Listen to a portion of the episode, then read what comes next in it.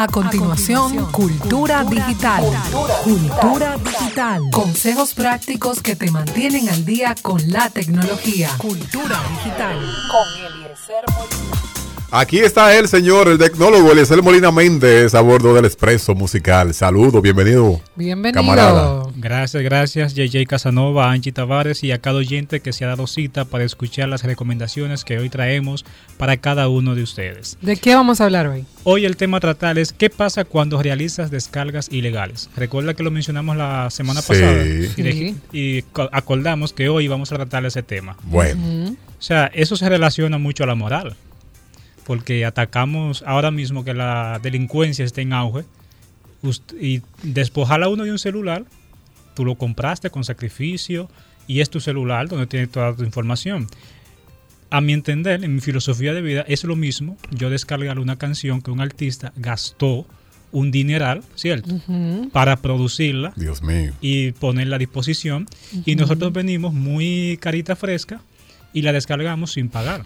Tranquilo, que eso, eso, eso va, va a caer no va a caer muy bien no, sabemos a muchos que, no, que descargamos canciones, que descargamos canciones. bueno, cuando tú echas limón en la herida pica. Exacto, o sea, es la realidad y Ay, Dios. como diría Kelvin y Jovino, de cierta fono, ¿cómo dice? Se te olvidó. Fonoteca. Ah, de la fonoteca célica. Tenemos que no solamente eh, culturizar y, orientar a la gente en cuanto a la tecnología, también a, lo, a, a cómo esta nos lleva a chocar con la palabra porque nos dice que nos robarás. Y literalmente cuando usted descarga algo, usted está robando. O nos mandan también, nos dice al César lo que es del César y a Dios lo que es de Dios. Entonces eso también me deja a mí entender de que si yo descargo algo que estoy violando las condiciones de uso de ese producto, también estoy pecando. Porque las descargas ilegales no, solo, no son ilegales por el hecho de que sea una descarga gratuita. No, no, no confundamos. Si el autor crea una película y la pone a disposición de todos sin devengar ningún monto, está bien que usted la descargue, está bien que la compartas. Pero si este la hizo con el objetivo, porque así lo pensó desde el principio, de, digamos, lucrar, usted no es quien diga, decir, no, que eso está muy caro, pero el producto es tuyo. No. Entonces, tú deberías pagar. Si tú lo encuentras muy exagerado, pues la gente se compra una MacBook Pro que cuesta casi 200 mil pesos. ¿Para hacer qué? Para hacer exactamente lo mismo que yo hago con la mía del 2011. Exactamente lo mismo. Y muchos se compran ese equipo para, eh, para navegar en Facebook, ver YouTube y esas cosas. O sea, estamos hablando que tú gastaste un dineral, pero tú no le vas a decir a Apple que su producto está caro. ¿Cuántas personas se compran iPhones, eh, como dijo Ángel ahorita, sin poder, pero lo tienen? Entonces gastaron un dineral en ese equipo solamente para, vamos a decir, fantamear y lo hacen, hacen lo mismo que Angie y yo hacemos con el nuestro. Exacto. Entonces, volviendo al tema, es, es la misma moral que nos dice a nosotros lo que está bien y lo que está mal, y esa moral debe estar fundamentada en la palabra. Entonces, si yo me trato de seguir lo que dice la palabra, lo primero que no debería descargar contenido ilegal, ilegal porque viola alguna normativa ilegal porque incluso nuestra constitución en las modificaciones a la, a la, a la tecnología ya refiere qué es, y, o sea, lo que se puede y lo que no se puede hacer en Internet. También lo que, implica cadena, o sea, eh, prisión al que descarga contenido ilegal. O sea, el copyright en Internet también existe. ¿Por qué? Usted no puede comprar un libro, sacarle fotocopia y venderlo. O sea, usted puede, pero no debe. ¿Por qué? Porque está contrario a las leyes. De igual forma, cuando usted ve una película en esas páginas que viven de compartir este tipo de contenido, películas que están en el cine, esa película llegan a esas páginas, son personas que entran a una sala de cine con una cámara oculta, la graban y luego la difunden. O sea, por el, por el hecho de yo pagar una entrada al cine, no me da el derecho de yo compartir ese contenido de un producto que se gastó millones de dólares para producirlo para yo luego entonces perjudicar la ganancia de esa, de casa productora y valerme de, mi pensamiento, de mi filosofía. No, es que está muy cara y no todo el mundo puede pagar y creo que estoy haciéndole un bien a la sociedad. Mire, nadie que pone una página web, o casi nadie, la monta con el simple objetivo de proveer un bien a la sociedad. Toda página web cumple un, un propósito y este siempre va asociado, si no bien a lucrar, por lo menos va asociado a propulsar alguna marca, ya sea personal o comercial. Entonces, una, eh, o también muchos de ellos son para lucrar. Entonces, esas páginas de contenido ilegal, dígase película, imágenes, música, lo que sea, que se encuentra por su creador a un precio X y usted lo descarga sin este pago, esto implica que usted está violando y esa persona está lucrando con eso. ¿Cómo lucran? Bueno, usted no ve esas publicidades que aparecen, porque no hay cosa que atraigan más en Internet que la piratería. O sea, no solamente es canciones y videos, no, no, no, no, no. Estamos hablando de software.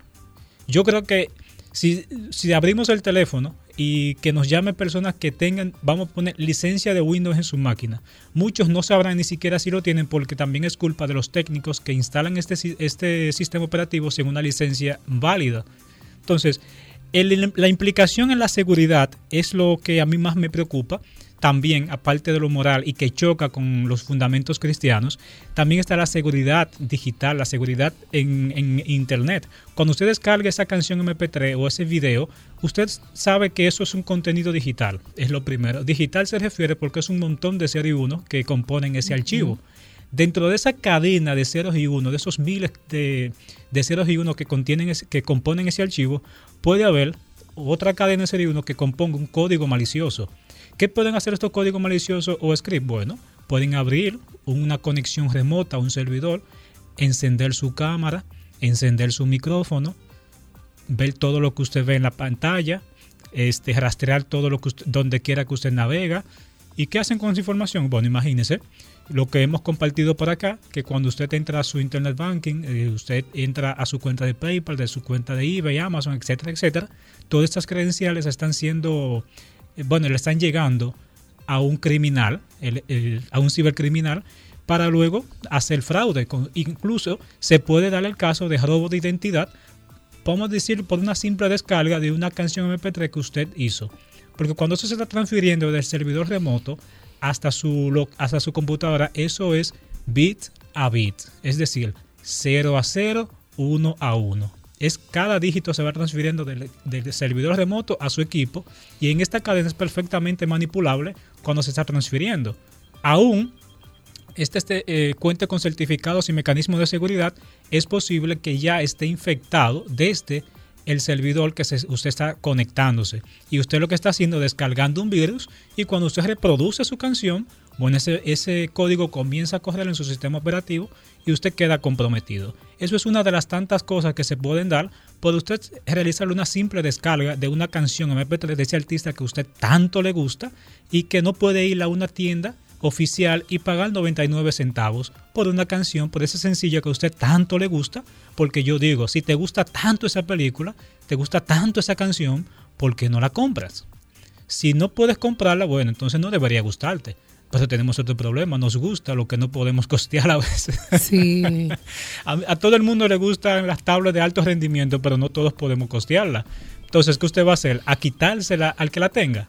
Bueno, es lo mismo. Si usted le gusta una canción, no tiene que comprar el CD completo, puede comprar el, sencillo y tenerlo en su dispositivo y oírlo cuantas veces usted quiera y estará no solamente cumpliendo con la sociedad, sino cumpliendo con Dios, que le manda a usted a no robarle, a no hacerle daño a su prójimo. ¿O no es así, Casanova? Así mismo es, camarada. Y antes de terminar, ¿qué, qué más puede la gente saber sobre usted? Mira, si quieren ampliar este tema, les sugiero que entren a elieselmolina.com, donde hemos publicado un interesante artículo eh, refiriéndonos a este tema, y también en las redes sociales, Eliezer Molina M, en Facebook, Twitter e Instagram. Y si quieren volver a oír esta entrega, eh, estamos en SoundCloud, eh, soundcloud.com barra Eliezer Molina M. ¿Qué qué? Sí. ¿Y en Instagram está? Sí, también. Eh, arroba Eliezer Molina M. Eso es Facebook, Twitter, Instagram, también YouTube. Gracias a Dios, Eliezer Molina M corresponde casi a todas las redes sociales. Bueno, gracias, distinguido Eliezer Molina Méndez, por estas informaciones importantísimas. ¿eh? A ustedes y será hasta la próxima semana, si Dios los permite así. Cultura digital. Cultura digital. Consejos prácticos que te mantienen al día con la tecnología. Cultura digital. Con Eliezer Molina.